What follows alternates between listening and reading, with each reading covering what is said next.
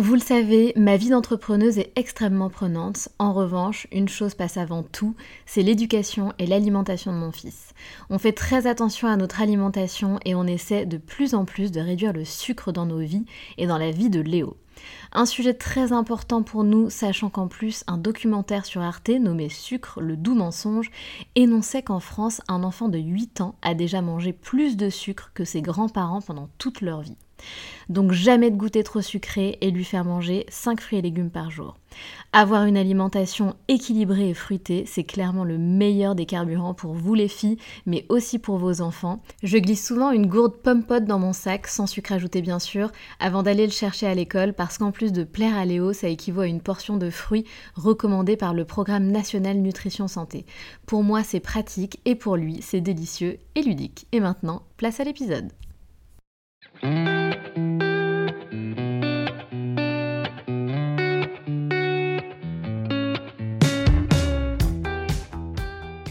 Salut, je suis Sandra et je te souhaite la bienvenue sur le podcast qui va te donner envie de réaliser tes projets et même tes rêves les plus fous.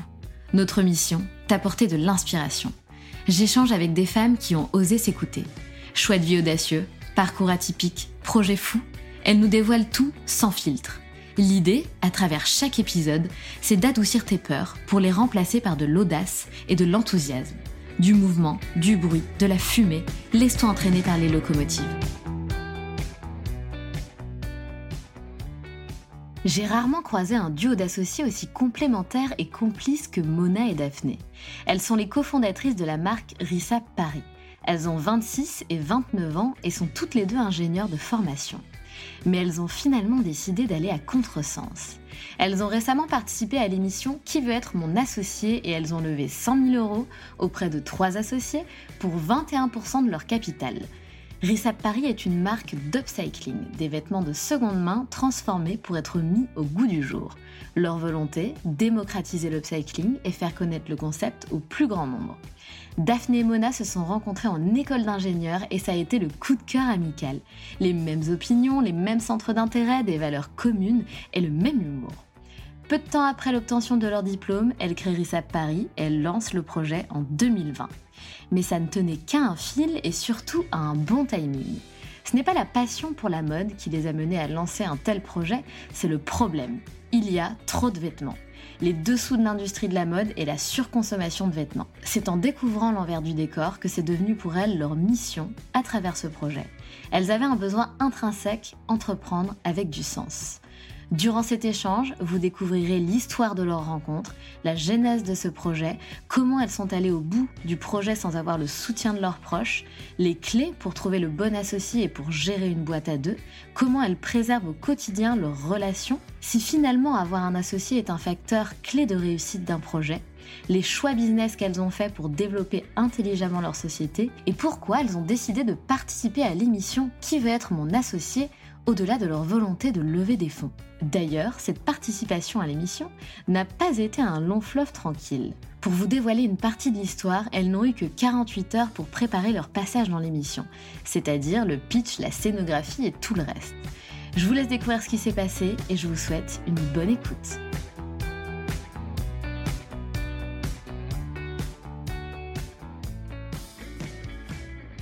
Salut Daphné, salut Mona. Salut Sandra. Hello. Comment ça va les filles?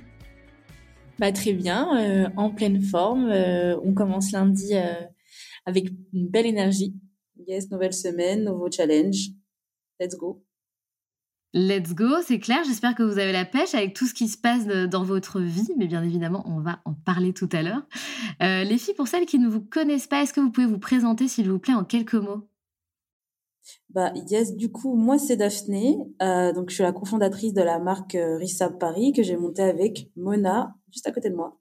Yes, enchantée. Du coup, euh, moi c'est Mona, j'ai 26 ans. On a lancé euh, Rissab euh, en 2020 pendant le confinement et on s'est rencontrés toutes les deux en école d'ingénieur il y a maintenant plus de 7 ans, je crois.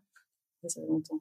Ah ouais Alors j'ai suivi évidemment un petit peu votre histoire puisque je vous ai regardé comme je vous disais, en, enfin en direct, non c'est pas en direct, mais le jour de, du passage de l'émission, mais vous allez tout nous expliquer. donc j'ai un petit peu vu votre rencontre, votre parcours, etc. Mais du coup on va quand même s'y attarder. Vous allez, vous allez nous, nous l'expliquer avec vos mots, ben, d'où vous venez, qu'est-ce que vous avez fait, comment vous êtes rencontrés, etc. Et là par contre je, je, je comprends que vous avez 26 ans, mais vous êtes hyper jeune en fait. Ouais, alors je triche, moi j'en ai 29 ans. ouais, bon, mon âge, moi je, je, dis juste que je suis Daphné et que j'ai monté une boîte. bon, ça reste super jeune quand même, 29, 26, euh, waouh, quel parcours.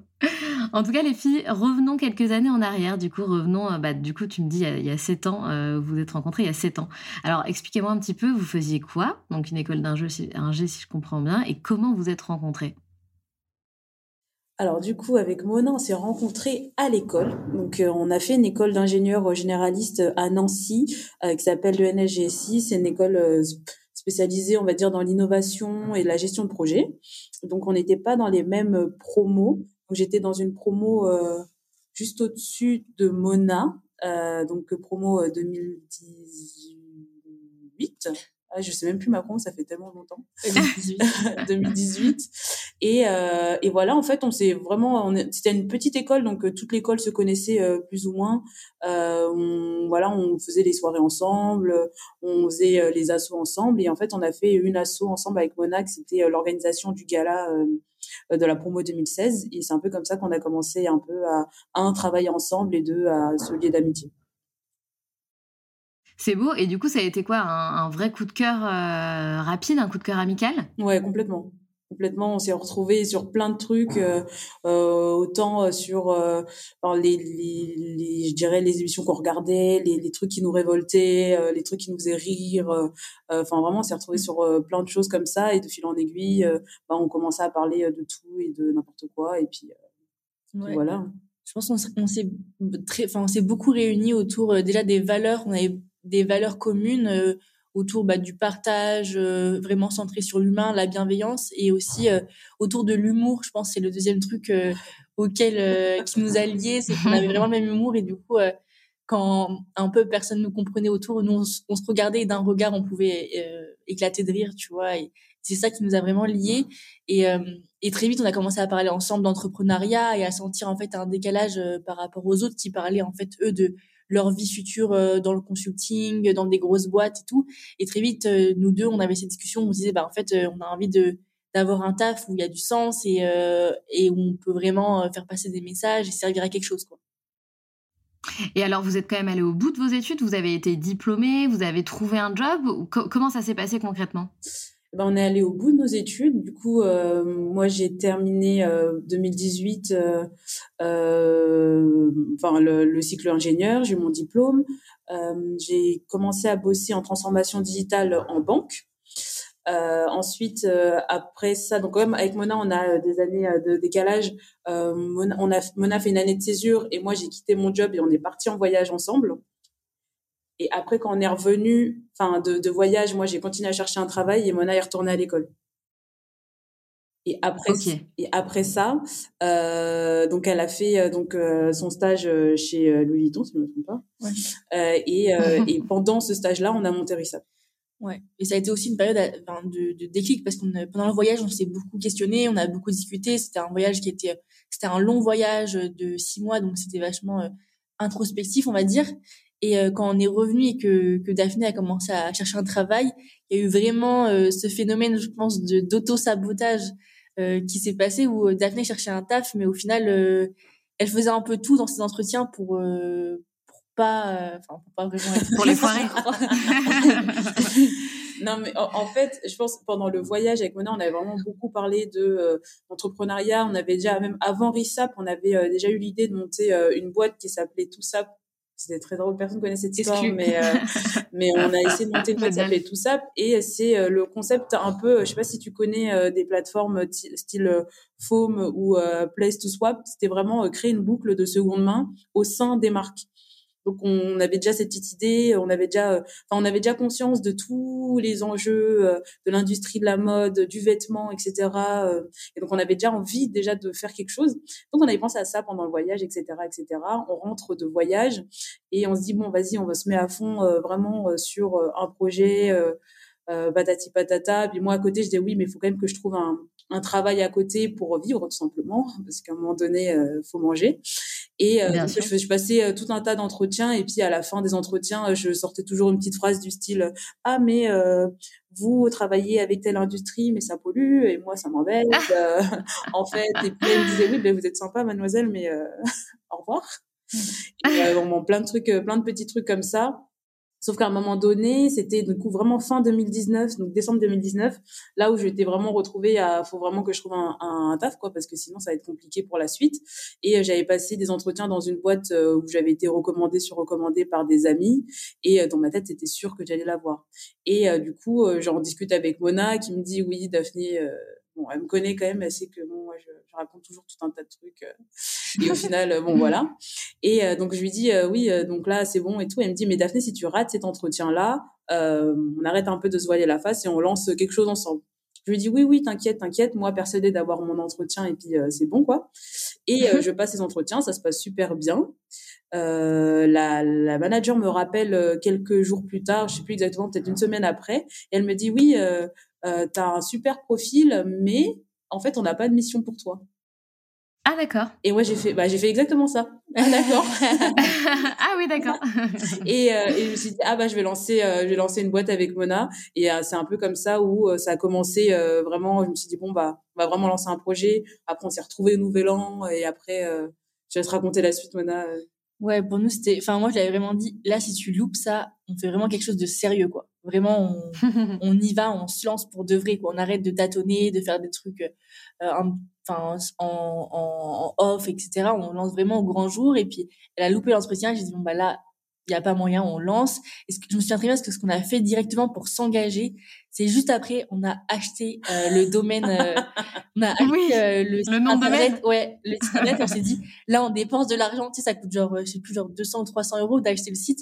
On a dit, là, on dépense de l'argent 300 euros, c'est pour nous, c'était beaucoup, euh, sur, Bien sûr. Ouais, de, de, déposer la marque, tu veux dire. Et, et, du coup, on se dit, on met 300 euros. Ok, ça veut dire que là, on a mis de l'argent, on est obligé de faire un truc derrière. C'était vraiment l'engagement. Je connais ça. Euh, voilà. je pense que si on n'avait pas acheté le site internet, euh, on, aurait resté dans le fond, on serait resté, ouais, on serait resté un peu, euh, ouais, on fait ça, mais on fait pas vraiment ça, etc. Mais là, ça nous a vraiment, euh, ça nous a vraiment engagé. On était bon, vas-y, là, on fait vraiment quelque chose, et puis on a commencé à bosser sur le projet. On a commencé. Et au début, le projet, c'était pas du tout le RISAP de maintenant. C'était vraiment euh, une idée. On s'est dit, bah, il y a trop de vêtements. Qu'est-ce qu'on peut en faire? Bah, nous, on s'est dit, bah, déjà, on va travailler sur la, seconde main. Et c'est un peu comme ça, de fil en aiguille, euh, qu'on en est arrivé à le RISAP d'aujourd'hui. Mais rien n'a été construit euh, directement, j'ai envie de dire.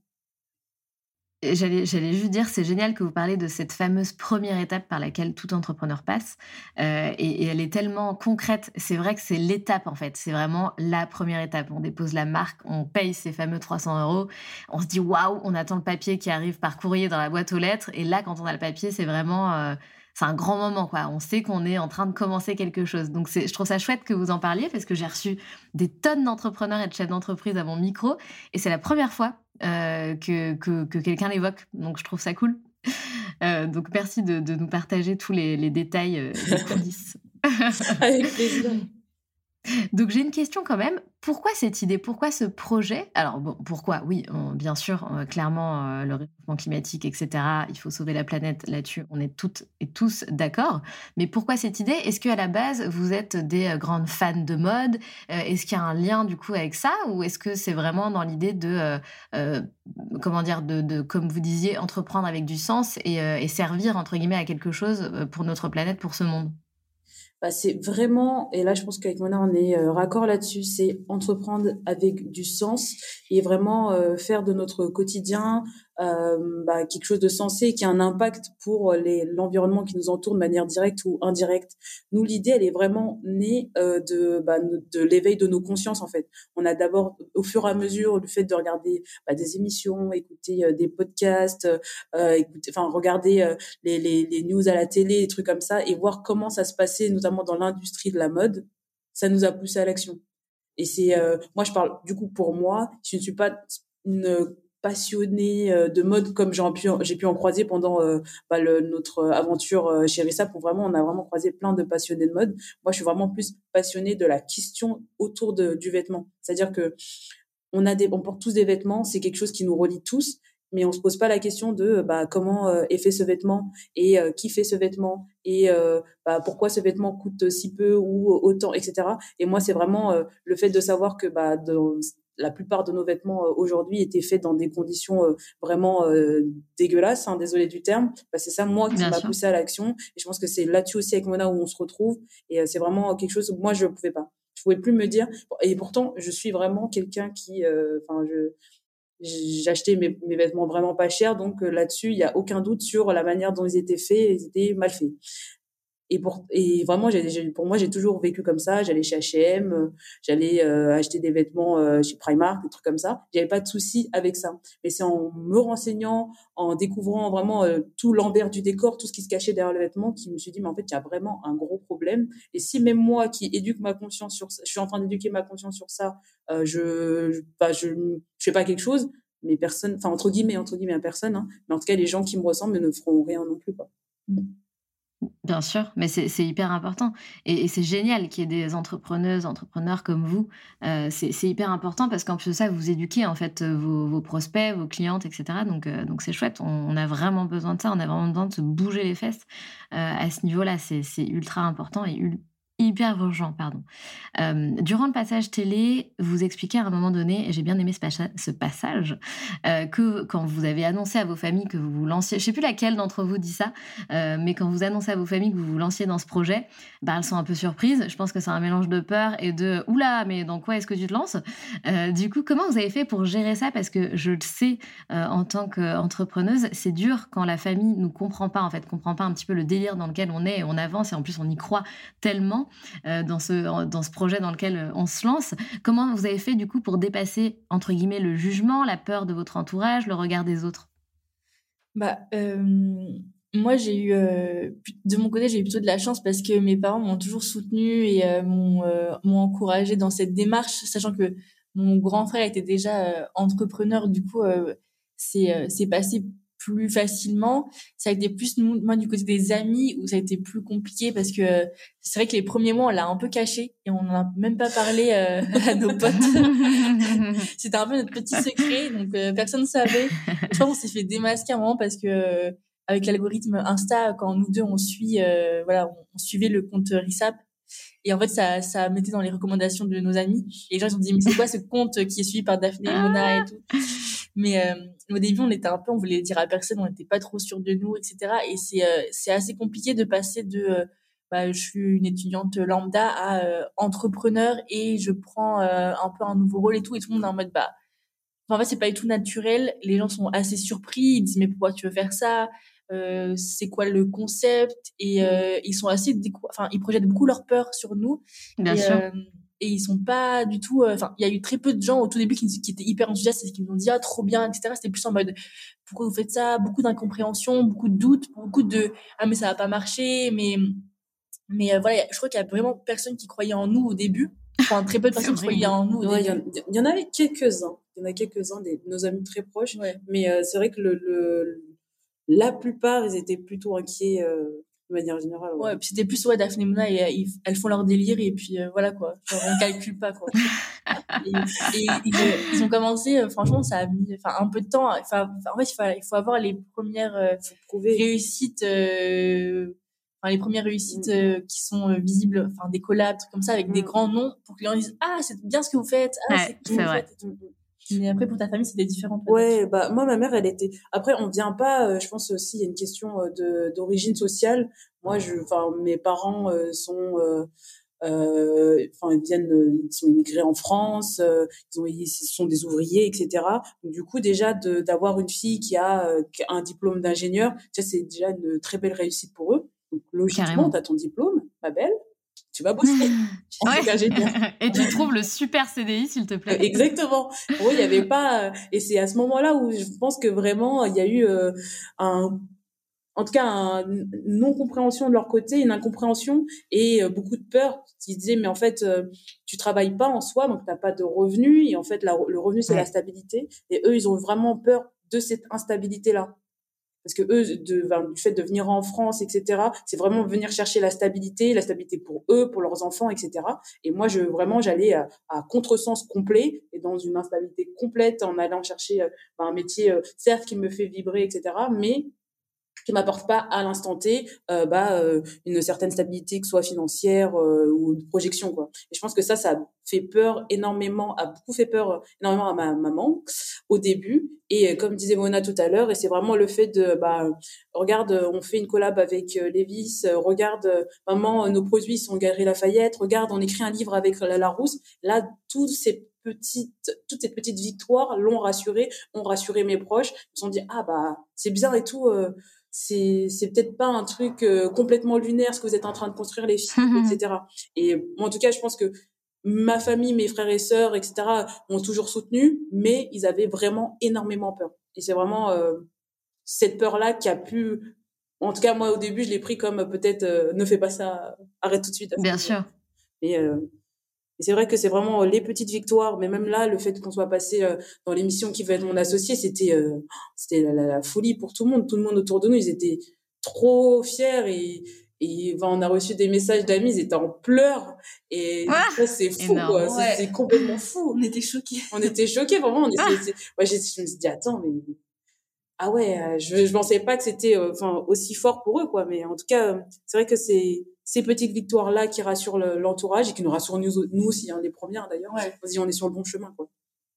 Bah bien sûr. Et c'est vrai que le passage dans, dans l'émission qui veut être mon associé, bah, je l'imagine bien vos proches. En fait, ils ont pris euh, la, pleine mesure de ce que vous étiez en train de créer, de ce que ça représentait pour vous, de ce que cette aventure, c'est pas juste une aventure, euh, ouhou, on s'éclate. Non, non, c'est un, vrai truc, quoi. C'est un vrai business, un vrai projet, c'est votre boîte. Euh, et c'est énorme. Et je pense que, que c'est vrai, quand on passe dans, une telle émission, on s'en rend compte, surtout que le pitch était, enfin voilà, hyper clair. Euh, c'était waouh. Enfin, vraiment, je comprends du coup ce qu'ont pu ressentir vos proches, et, c'est une belle preuve en fait finalement de entre guillemets, de réussite, une preuve de concept, entre guillemets aussi, euh, ce passage dans l'émission. Alors justement, est-ce que vous pouvez m'expliquer un petit peu, euh, parce qu'aujourd'hui, euh, des moyens pour euh, trouver des investisseurs ou pour trouver de l'argent, il y en a. Pourquoi du coup passer, faire ce choix de, de passer dans cette émission? Quel a été le déclic? Qu'est-ce qui vous, à quel moment vous êtes dit, vas-y, viens, on va dans l'émission, on va trouver des investisseurs? Bah, déjà, euh, enfin, Paris, du coup, c'est une marque d'upcycling. Donc, nous, on prend des vêtements de seconde main qu'on transforme pour faire des, nouvelles pièces qui sont au goût du jour. Donc c'est en fait c'est déjà un sujet qui est euh, encore niche et euh, encore assez peu connu en fait euh, du grand public et il nous arrive encore hyper souvent de parler du projet et plein de gens qui me disent je sais pas ce que c'est l'upcycling ou c'est quoi l'upcycling? etc.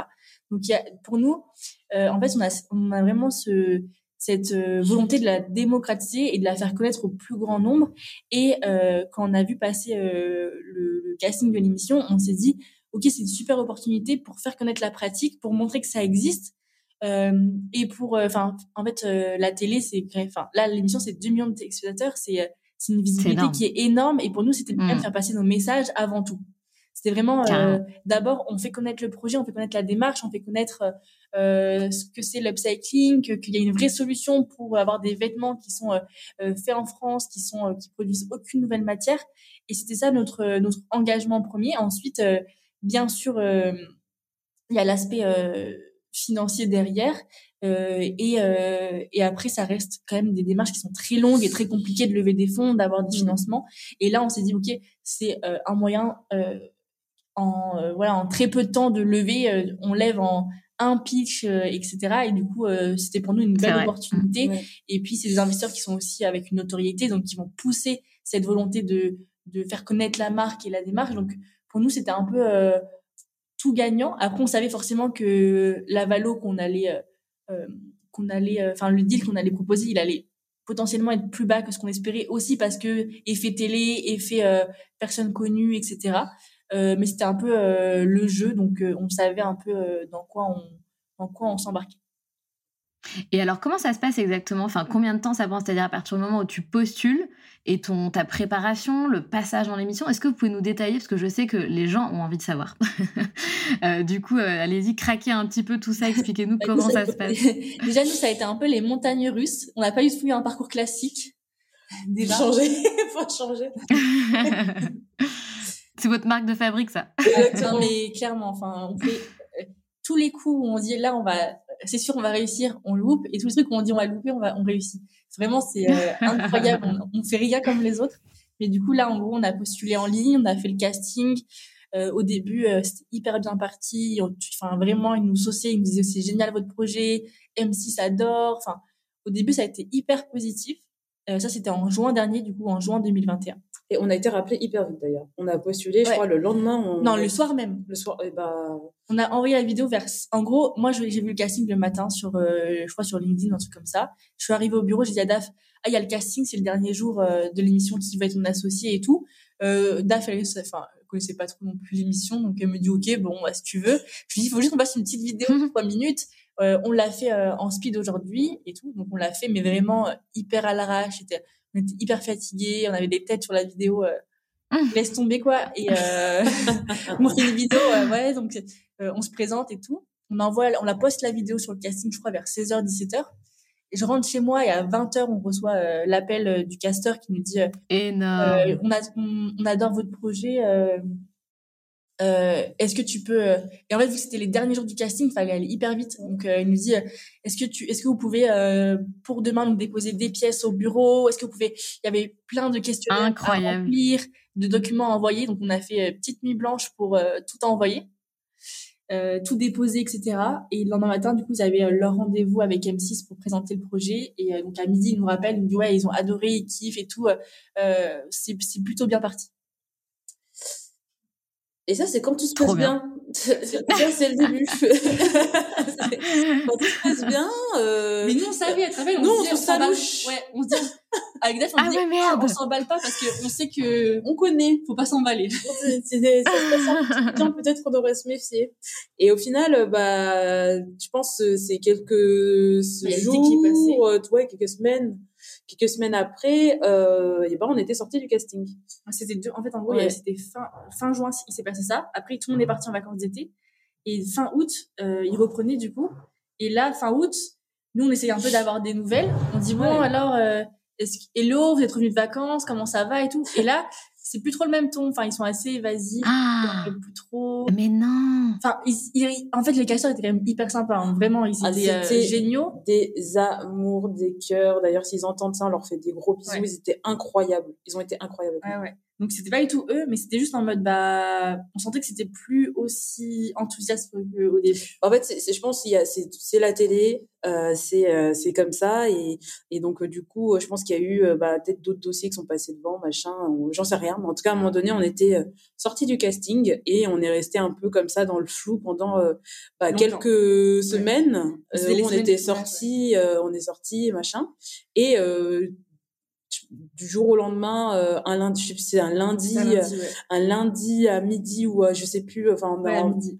Bah, lundi midi, euh, on reçoit un appel de notre casteur et qui nous dit c'est reparti, vous êtes in les filles, tournage mercredi. Non, ils nous disent. What? Le tournage, le, le, vrai tournage? Oui, oui. En fait, ils nous ont pas dit directement, ils nous ont dit vous êtes en gros un peu dans ce qu'ils appellent la liste d'attente. Ah oui, d'abord, d'abord, on était en liste, ouais, on était sorti casting et on était en liste d'attente. Et ils ont okay, en liste d'attente, ça veut dire qu'à n'importe quel moment, vous pouvez être appelé. En mode, oh my God. ou ne pas appeler. enfin. oui, oui. Ou sortir définitivement, quoi. Sauf que nous, on pouvait pas prévenir l'équipe parce qu'on n'avait pas prévenu l'équipe si jamais ça n'avait pas lieu. Enfin, on ne on voulait pas les, les, euh, voilà, les, les mettre sous pression. Du coup, on n'avait rien dit et tout. On dit, bon, on attend. mais en même temps, on se disait un peu, bah, si jamais ils nous appellent pour demain, c'est un peu chaud quand même. Mais bon, on ne dit rien. Et euh, à midi, ils nous disent ça, et à 14 h euh, ils nous appellent, ils nous disent euh, c'est bon, vous êtes, euh, vous êtes dans, enfin, vous êtes, vous avez une date et vous passez mercredi, 8 heures.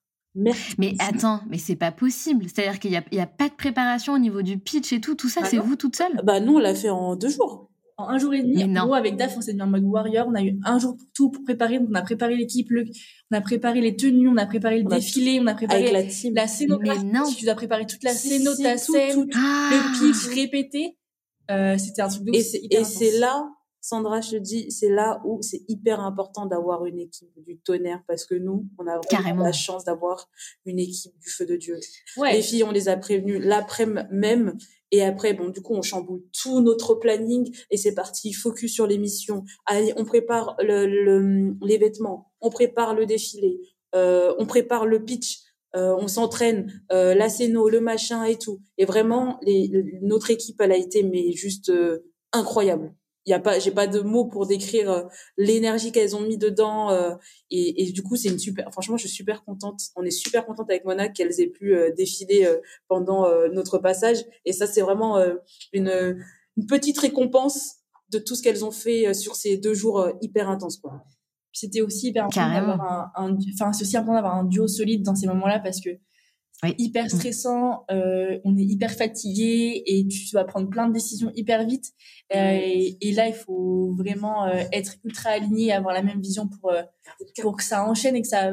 Et vraiment, on était fatigué quoi. Je me souviens le mardi soir avant, on répétait, on répétait, on, était à bout quand on répétait le pitch, on connaissait pas par cœur, on, on se ah. on refaisait et tout. Et et là, enfin, il faut, tu vois, il faut avoir du du, sang-froid et connaître son partenaire parce que tu, peux vite péter un câble, quoi. C'est dingue. Franchement, je suis hallucinée. Je pensais vraiment qu'il y avait genre un coach qui vous préparait. Non, mais euh, tu vois. Nous, c'était spécial parce qu'en fait, quand, quand, on a parlé avec les autres, enfin, tous les autres, ils ont eu deux mois pour se préparer, tu vois. Tous les autres, ils ah savaient qu'en fait, leur date. Ils ont, Incroyable. Ils ont eu du temps pour se préparer. Ils ont eu deux semaines pour euh, faire la scéno, aller acheter de la déco et tout, tu vois. Genre, nous, on est arrivés. Mais oui c'était euh, bam bam quoi. C'était euh, on n'a pas eu le temps de préparer un truc quoi. C'était euh, hyper intuitif et c'était vraiment nous en brut quoi. Incroyable. Et je pense qu'en fait comment dire finalement c'était une sorte d'inconvénient qui, qui s'est tourné à votre avantage en fait. Ouais je pense je aussi. pense aussi. Parce que dans tous les cas on est plus forte sur les trucs assez spontanés que sur les trucs très préparés ouais, ouais. je pense que bah ouais. ouais puis nous, on l'a vu en fait. Nous, en tant que spectateurs, on a vu cette authenticité. Euh, euh, ouais, authenticité, enfin sans filtre, simple, euh, tu vois. Genre tout était lisse, ça, coulait, c'était hyper bien. En fait, c'est fou parce que donc c'était authentique, mais on avait quand même l'impression que ça avait été préparé. Et je me suis dit, waouh, ils se sont super bien préparés. Alors, j'aurais jamais imaginé en fait que c'était un truc super last minute. Non, c'était bien préparé en deux jours. Oui, c'est bien préparé en deux jours. ouais, voilà, ouais, c'est ça, c'est ça. Mais ouais, c'est complètement dingue. En tout cas, encore une fois, bravo à vous deux. Et vous parliez, enfin, je, ne sais plus si c'était Mona ou Daphné, vous parliez tout à l'heure du fait, euh, là, tout de suite, que c'était important d'avoir un bon associé, en plus d'une bonne équipe, bien sûr. Euh, du coup, c'est là où c'est intéressant aussi. Les jurys vous l'ont dit. Ils vous ont dit que vous formiez une belle complémentarité, une belle complicité, ce qui est vrai. C'est vrai qu'on a pu le percevoir à l'écran, même si, bien évidemment, on peut pas totalement savoir comment ça se passe au quotidien, etc. On, on sait que d'être associé, c'est pas toujours simple, mais en tout cas, vous avez l'air de bien fonctionner. Du coup, j'ai deux questions par rapport à ça. Première question, comment vous êtes réparti la gouvernance? C'est qui fait quoi? Ok, alors du coup, chez c'est assez bien euh, réparti, j'ai envie de dire. Mona, elle est sur tous les sujets développement produit, design, communication et recrutement. Et moi, je vais sur tous les sujets euh, commerciaux, euh, logistique et services, donc B2B ce qui est Trop bien. fou, c'est qu'on est aussi hyper complémentaires sur nos domaines de compétences et euh, et, et ouais, ce qu'on aime faire en fait. Par exemple, bah, je sais pas, par exemple, moi, je, je suis pas, j'ai pas forcément la fibre commerciale, alors que Daf, euh, elle l'a de ouf. Et, euh, et on est hyper complémentaires sur sur tout ça. Et ça, on savait pas quand, quand on s'est lancé quoi. C'est au début, on faisait un peu tout ensemble. Après, on s'est dit ah ok, toi t'es super forte là-dedans, t'es super forte là-dedans, et on s'est réparti les choses hyper naturellement. Vous avez fait les choses hyper intelligemment. Vous vous êtes fait accompagner ou pas du tout? Bah, euh, On s'est fait accompagner un petit peu. On, a eu, euh, on est passé par euh, pas mal de, formes d'incubateurs ou de programmes pour start-up. Tu vois, on, a été on est passé par Station F. On a fait le programme Live for Good qui est, qui est vraiment top. on a fait quoi d'autre là, on est actuellement au réseau Entreprendre Paris. Ah oui, c'est vrai. On a un réseau Entreprendre Paris aussi qui est super bien. donc, on a eu pas mal de, voilà, de, du groupe d'entrepreneurs. Euh, on a eu euh, des mentors aussi. Euh, Athème, Guy, voilà, on a eu pas mal d'entrepreneurs euh, seniors qui nous ont aidés en fait sur conseiller. Après, on, on s'est quand même beaucoup débrouillé tous les deux. bah bien sûr, mais, mais, mais c'est important, c'est important de dire, vous voyez, ça c'est hyper important de dire aux entrepreneurs qu'il faut se faire accompagner. Enfin, pour moi, c'est vraiment un, un must-do. C'est super important, comme vous le dites, de, soit de se faire accompagner par des organismes, soit d'avoir des mentors, mais de d'investir, alors soit c'est gratuit, tant mieux, ou alors d'investir son argent dans des accompagnements. Je pense que c'est super important. Vous parlez de mentors, vous les avez trouvés comment ces mentors euh, plus seniors? Instagram. Ouais. ah ouais, C'est-à-dire? C'est marrant parce qu'en fait, euh, Athème, du coup, qui est même devenu notre associé après, on l'a rencontré au tout, tout début de l'aventure sur Instagram. En fait, il nous a écrit euh, pour, nous, pour nous dire ah, euh, le concept est cool. Et en fait, lui, il était déjà dans le domaine de la seconde main, du recyclage textile, etc. Il nous a Trop repéré, mais hyper tôt. Genre, ça faisait deux, trois mois, tu vois. On n'avait même pas, je pense, 300, 400 followers sur Insta. Il nous a écrit et, et, en fait, c'est lui qui nous a donner des premières opportunités. Donc, on est, dès qu'on a été déconfiné, parce qu'on a commencé en confinement, nous, en 2020, mars 2020, et, euh, dès qu'on a été déconfiné, on a fait un premier pop-up euh, dans une de ses boutiques partenaires. Euh, donc, il nous a proposé voilà, de, mettre à disposition sa boutique pour, euh, pour tester le concept. Et donc, c'est comme ça qu'on a commencé à taffer ensemble. Ça se passait bien. Il nous a ouvert des portes. Et humainement, ça, il y avait un très bon feeling. Et du coup, quand on a créé officiellement les papiers de la société, il, il est, il est rentré de manière très minoritaire, mais il est rentré de manière euh, voilà symbolique en fait au capital avec nous. Trop bien. Trop, trop bien. C'est super. Euh, et tout à l'heure, je vous disais que j'avais deux questions par rapport à, du coup, au fait de, trouver le bon associé, entre guillemets. C'est quoi, du coup, les clés pour trouver le bon associé et pour gérer une boîte à deux? Euh, Moi, je dirais la confiance euh, je pense pas que tout le monde euh, soit spécialement fait pour euh, travailler à deux. Je pense pas que ce soit.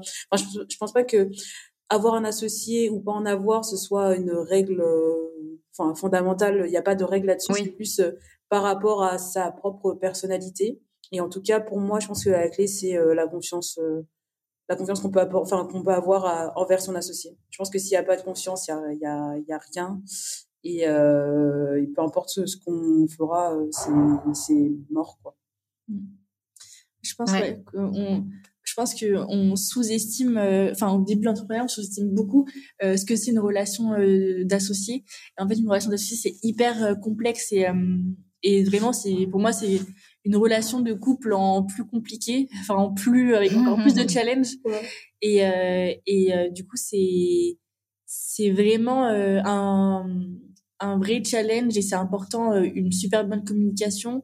Euh, et c'est important que ce soit une personne avec qui je pense que, enfin en tout cas pour moi personnellement, c'est important d'être aussi ami avec la personne euh, pour euh, parce que c'est tu partages en fait 80% de ton temps avec elle, donc c'est important de pouvoir discuter, de pouvoir échanger, de d'avoir de la bienveillance mutuelle et et ouais, je pense qu'il faut vraiment bien bien choisir son associé parce que c'est faut vraiment quelqu'un que tu peux supporter dans toutes euh, dans toutes les situations, même les plus compliquées, etc.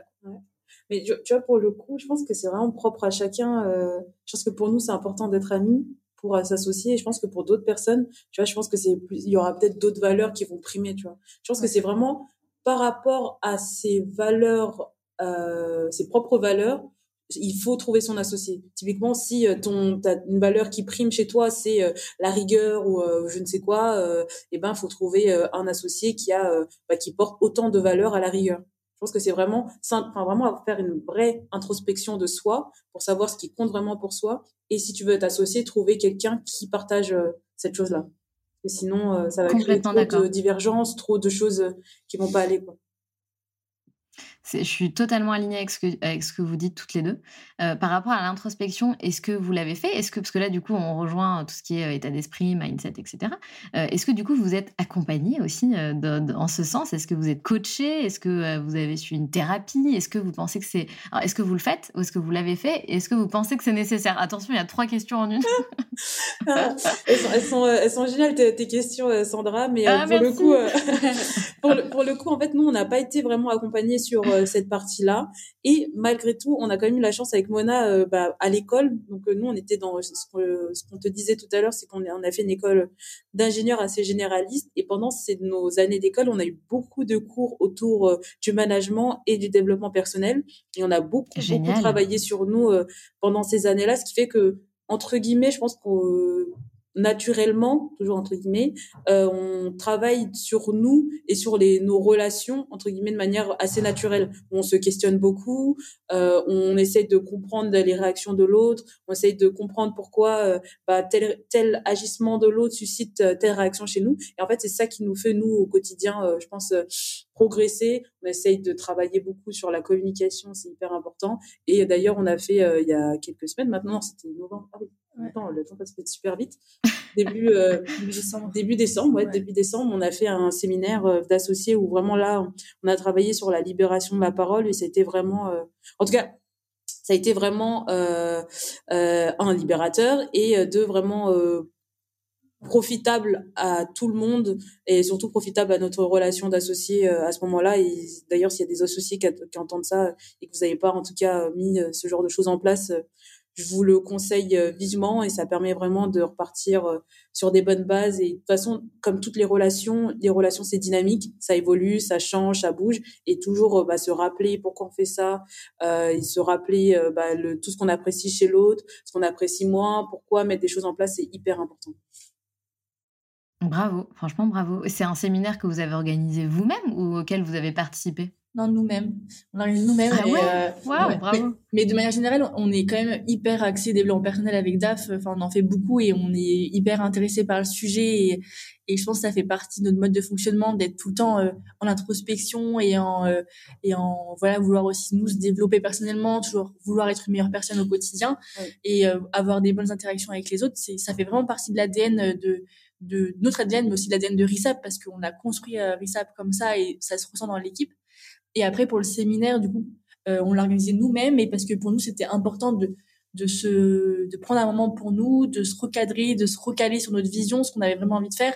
On arrivait un peu dans une phase de l'entreprise où c'était un peu où il y avait euh, pas mal de, de nœuds, en fait, et, euh, et on était un peu tous, euh, enfin, on faisait un peu euh, tous la gueule d'être là. Il y avait un peu un truc où voilà, on, beaucoup de non-dits. Beaucoup de non-dits. En fait, on était tous mal, mais personne osait euh, aborder le sujet. Personne osait dire bah là, est-ce que, enfin, on allait dans une direction où euh, où on, chacun personnellement se projetait pas là-dedans.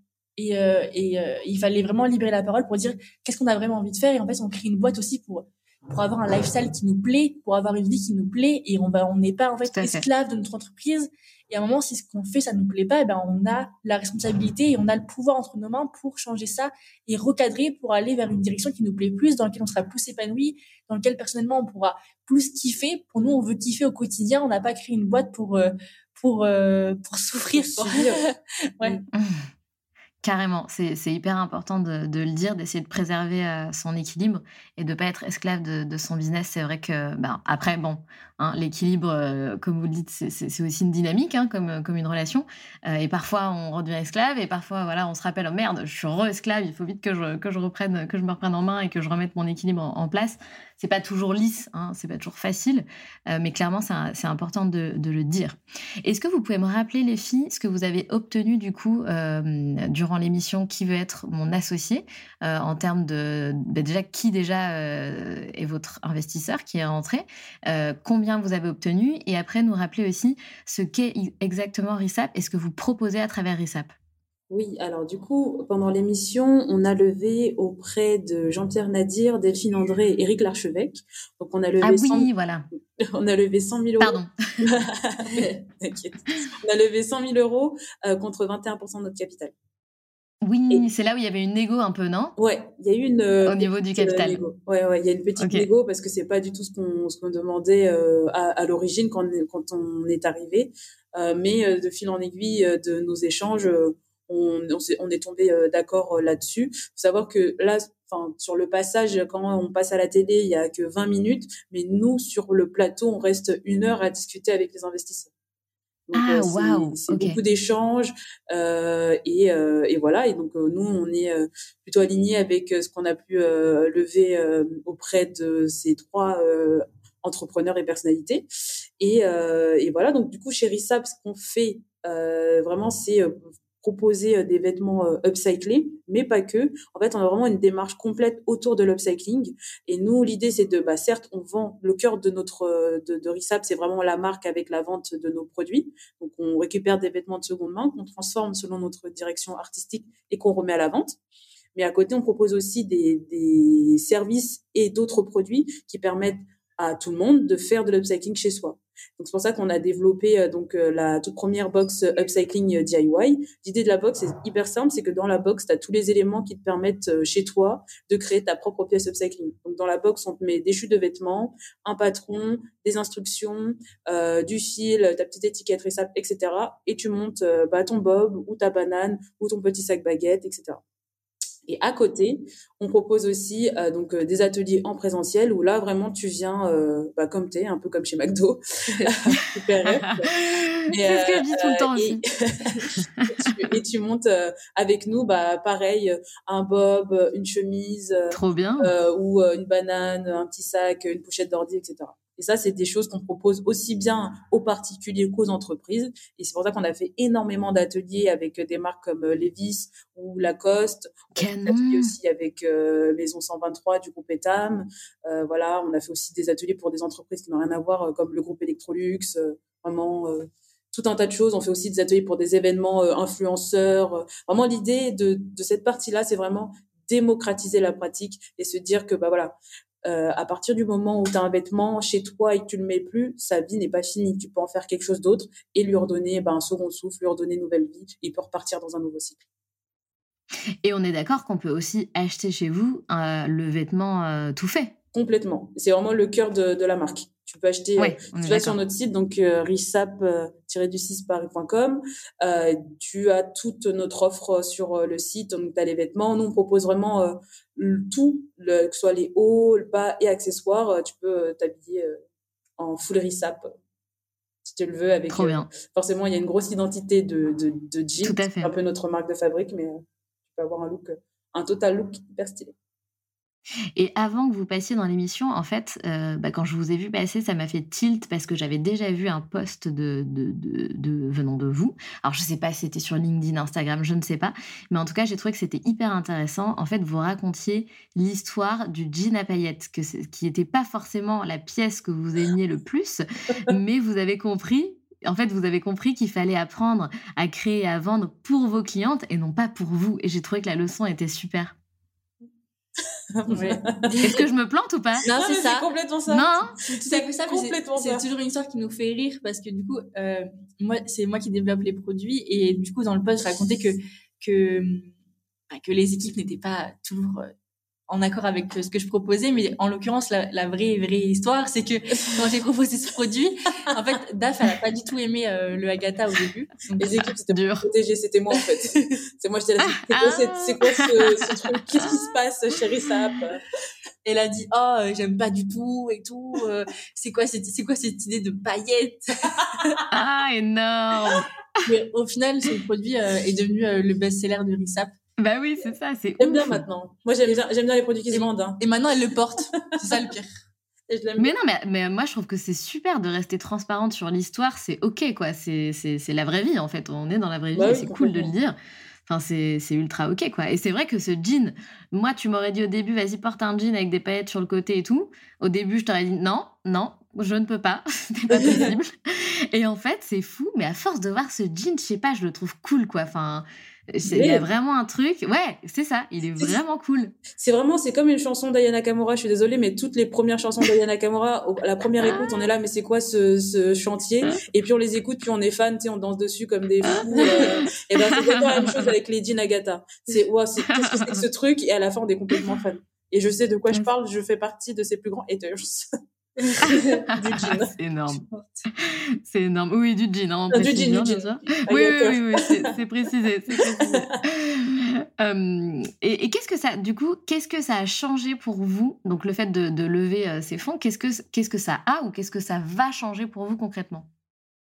Bah, nous, en tout cas, ça va nous permettre de vraiment euh, de structurer encore plus euh, la boîte, euh, travailler vraiment sur bah, la, toute la partie industrialisation euh, de, de l'upcycling. C'est un vrai sujet euh, chez RISAP toutes nos pièces, on les fait aujourd'hui euh, un peu de manière euh, artisanale.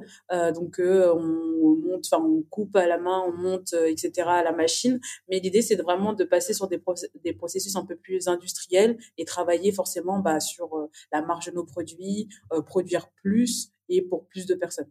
Et ça, c'est vraiment la première étape avec la levée. Ok, trop bien. J'ai entendu que vous disiez que vous achetiez les vêtements euh, de seconde main et vous les, enfin, vous pouvez pas ou je sais pas, peut-être que c'est trop compliqué de les trouver gratuitement. Du coup, on peut pas, les gens ne peuvent pas vous envoyer euh, les vêtements qu'ils ne portent plus, par exemple. Euh, pour le moment, non, parce que du coup, on va acheter des matières qui sont assez spécifiques. donc, on va vraiment acheter des catégories de produits. Donc, par exemple, tu vois, on que du jean qui est 100% coton, qui est brut. Donc, on a encore des catégories qui sont assez assez spécifique et du coup c'est encore compliqué de prendre les vêtements euh, de tout le monde et euh, etc donc pour le moment c'est pas encore euh, possible mais on aimerait bien travailler sur un modèle où on pourrait récupérer certaines catégories de vêtements auprès des particuliers directement. Ok d'accord. Hyper intéressant. Je pense qu'effectivement il y, a un sujet autour de ça une réflexion qui, qui, peut être plus poussée et hyper intéressante de trouver le moyen de, récupérer les fringues des gens. Enfin, ce serait... Après, je comprends qu'il faut quand même trouver des beaux tissus, des belles pièces euh, pour euh, délivrer ensuite des, vêtements qui sont, euh, qui, sont, qui sont bien, quoi. bien, bien créés et bien en forme. Génial. Oui non, non, je, je, je... j'acquiesce. je suis tellement, d'accord avec toi, Sandra, que... Génial. Et du coup, donc les trois investisseurs qui euh, maintenant font partie, euh, enfin, ont intégré RISAP, est-ce que vous avez, euh, comment ça se passe? Vous avez la possibilité de les solliciter assez régulièrement? À quel point est-ce qu'ils sont présents? À quel point vous pouvez bosser avec eux, brainstormer avec eux? Comment ça se passe? Et du coup, les trois ont des personnalités très différentes et des engagements un peu différents vis-à-vis de nous. pour le moment, on a été très en contact avec Jean-Pierre Nadir. Donc Jean-Pierre Nadir, ça va être la, personne, la personne qui va être le plus entre guillemets euh, disponible, tu vois, c'est celui où on a son hume, on va pouvoir l'appeler euh, dès qu'on a une question, il va être hyper réactif, il va, tu vois, on va faire un live avec lui la semaine prochaine sur Insta, il va vraiment chercher. Trop bien. C'est pas, pas, mercredi là? Ah non, c'est cette semaine. J'ai peu de notion des jours avec. Euh... donc cette ouais, je comprends, je comprends, vous inquiétez pas. cette semaine avec euh, Jean-Pierre, on va faire un live. Donc, donc lui, il est vraiment, tu vois, à notre enfin pas notre dispo, mais avec un contact facile. C'est votre mentor, c'est votre mentor. Ouais, voilà, trois. plus un rôle de mentor. Ensuite, Eric, euh, ça va être, euh, on va plus échanger vraiment très taf, tu vois. Donc on va se faire des mails, on va parler vraiment des sujets qui vont être sur la partie production industrielle. Donc ça va être très très technique, très technique et très carré. Et après, Delphine, on gère avec elle toute la partie plus administrative, euh, euh, législation. Ouais. En gros, enfin, en récap, Jean-Pierre, euh, il est vraiment avec nous euh, sur un accompagnement, je dirais, plus de proximité, sur un peu de manière large. Euh, avec Eric, comme on a dit dans l'émission, on va travailler vraiment sur beaucoup plus sur la partie technique, sur la partie industrialisation. Et avec Delphine, on est vraiment sur des aspects beaucoup plus administratifs autour euh, bah, de, de la levée, etc. Ok, super clair. Très bien. Parfait, les filles. Est-ce que vous êtes fiers de vous? C'est important de le dire. Oui, bah. Non, c'est dur à dire. Hein. Ah, on a du mal dans cette boîte à, à, comment on dit, à se célébrer. à célébrer. C'est une catastrophe. Ah, mais il faut, il faut se célébrer. Et les petits succès comme les gros. Hein. Ouais. Ouais, bah du coup nous on a plus tendance en fait on est euh, hyper enfin on est assez exigeante et on veut tellement euh, toujours aller plus loin etc qu'on voit toujours la partie négative enfin un peu ouais, la partie négative ou la partie où est-ce qu'on peut s'améliorer au lieu de voir euh, où est-ce qu'on a réussi. Et, et c'est c'est pas forcément bien mais on doit taffer dessus. Genre là par exemple on n'a pas du tout célébré enfin si on a fait le soir même de la diffusion on a regardé avec nos proches etc la diffusion. Mais après on n'a pas trop célébré le passage quoi on a du mal à euh, célébrer beaucoup. Je prends ma responsabilité sur le sujet parce que je suis celle qui célèbre le moins. Euh, moi, je suis beaucoup dans l'après, c'est-à-dire qu'on a fait ça, c'est bien, ok, maintenant on fait quoi, tu vois? Je suis déjà là dans dans l'après-mission. Hmm. Qu'est-ce qu'on va faire euh, Euh, Overachiever. Voilà quoi. Je suis toujours dans l'après, l'après, l'après. C'est très compliqué, mais c'est vrai que c'est quelque chose. Euh, ça s'apprend, hein, donc j'essaie d'apprendre à célébrer euh, petit à petit. Ouais, je pense que, bah, en fait, les comment dire, les deux côtés sont bons, c'est-à-dire qu'il faut pas se reposer sur ses lauriers parce qu'on a rencontré un succès, ça c'est une évidence. Par contre, je pense qu'il faut se préserver. Il y a tellement d'entrepreneurs et de salariés d'ailleurs qui font des, des burn-out. Moi, je suis passée par là euh, et je sais que on n'est jamais très loin du burn-out quand on est entrepreneur. Ça, peut vraiment parfois aller très très vite et c'est pour ça que c'est important de se préserver, de fêter ses petits succès, de préserver son équilibre de vie parce qu'en fait, votre énergie, c'est l'énergie de l'entreprise. Donc si cette énergie, elle disparaît, il n'y a plus rien. C'est clair. Voilà, juste, euh, juste un petit topo là-dessus. Donc préservez-vous les filles. c'est important. mais ça, en tout cas, maintenant, on se le dit souvent en plus. Hein, on se dit que bah, RISAP, ça repose euh, sur euh, nous, sinon on va pas bien. Eh oui. ne va pas bien. Donc, on a totalement conscience. Hein, mais c'est il y a toujours ce gap là entre la théorie qu'on connaît, on va dire entre guillemets, et euh, le, complètement. vraiment les actions, le, le vrai et c'est le réel et c'est toujours euh, compliqué d'aligner le tout à chaque fois, mais c'est vrai. Mais c'est clair que si on regarde trois ans en arrière, euh, on est fiers de nous, on a fait un parcours de ouf, on est partis vraiment toutes les deux avec pas, enfin on savait pas grand chose et on a tout construit et aujourd'hui enfin tout ce qu'on a bâti quand tu regardes en arrière c'est vraiment euh, enfin ouf et, euh, et on est fiers de nous quand même ouais ouais on est fiers de nous Bon, c'est bien, je suis contente de vous l'entendre dire. Merci les filles. En tout cas, ce n'est pas encore terminé. Je, vous libère dans quelques minutes. En tout cas, c'était un vrai régal de papoter avec vous. J'aurais pu papoter des heures, clairement. Euh, il y a trois questions rituelles à la fin du podcast des locomotives. Bah, du coup, vous êtes deux, donc à chaque fois, il y aura deux réponses. Euh, première question, c'était quoi votre rêve de petite fille? Moi, mon rêve de petite fille, c'était de devenir styliste. Ah, donc il y a de l'idée déjà. Dans le thème, ouais. ah ouais, complètement, complètement. Et eh ben moi, rien à voir, euh, je rêvais d'être médecin. Eh bien, ouais, pour la eh planète, bah du coup, tu es médecin pour la planète. Oui, médecin pour la planète. Un Mais euh, pour le coup, j'ai tenté et j'ai raté médecine, donc euh, j'ai aucun regret. Ah ben voilà, très bien. C'est parfait, il faut mieux pas. C'est parfait. voilà, très bien. Au moins, affaire réglée. Est-ce que vous avez un, mantra ou peut-être une phrase qui, qui vous guide dans la vie? Sky is the limit. Ah d'accord, ok, elles ont déjà la phrase quoi.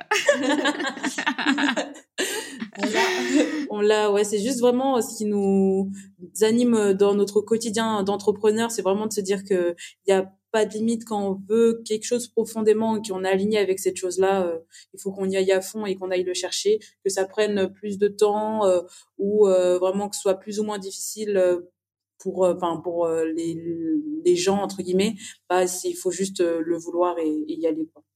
Peu importe d'où tu viens, peu importe, enfin tout, je dirais toutes tes origines, que ce soit social, machin et compagnie, ton âge, ton genre. si tu as vraiment envie d'un truc, faut que tu y ailles le chercher. Trop bien. En tout cas, elle est canon cette phrase. Et c'était cool que vous le disiez en, en même temps. Petit effet plus plus. Parfait. Euh, dernière question, les filles, pour vous, et la plus difficile, attention. C'est quoi pour vous être la locomotive de sa vie?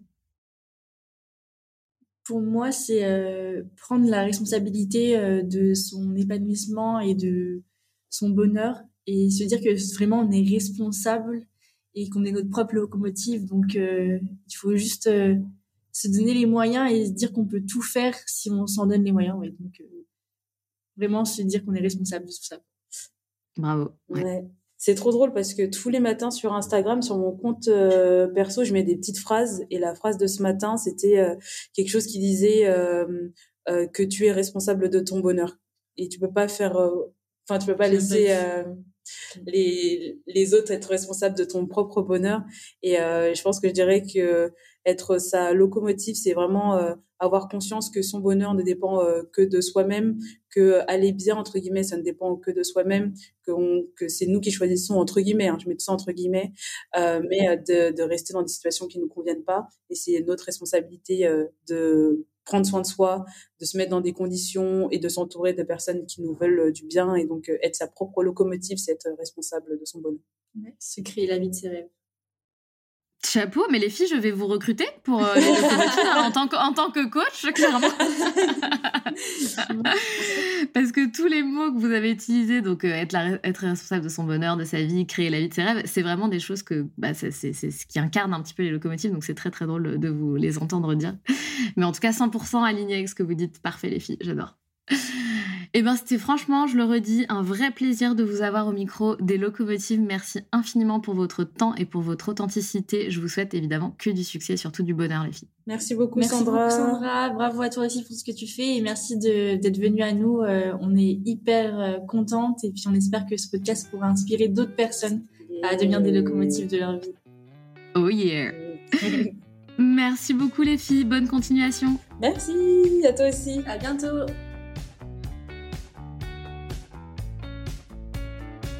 C'est la fin de cet épisode et j'espère qu'il t'a plu. Si tu as envie de laisser 5 étoiles sur Apple Podcast ou Spotify, surtout n'hésite pas. Merci pour ta fidélité et on se retrouve mardi prochain pour un nouvel épisode. Pense à rejoindre la communauté Les Locomotives sur Instagram pour toujours plus d'inspiration, de motivation et de good vibes.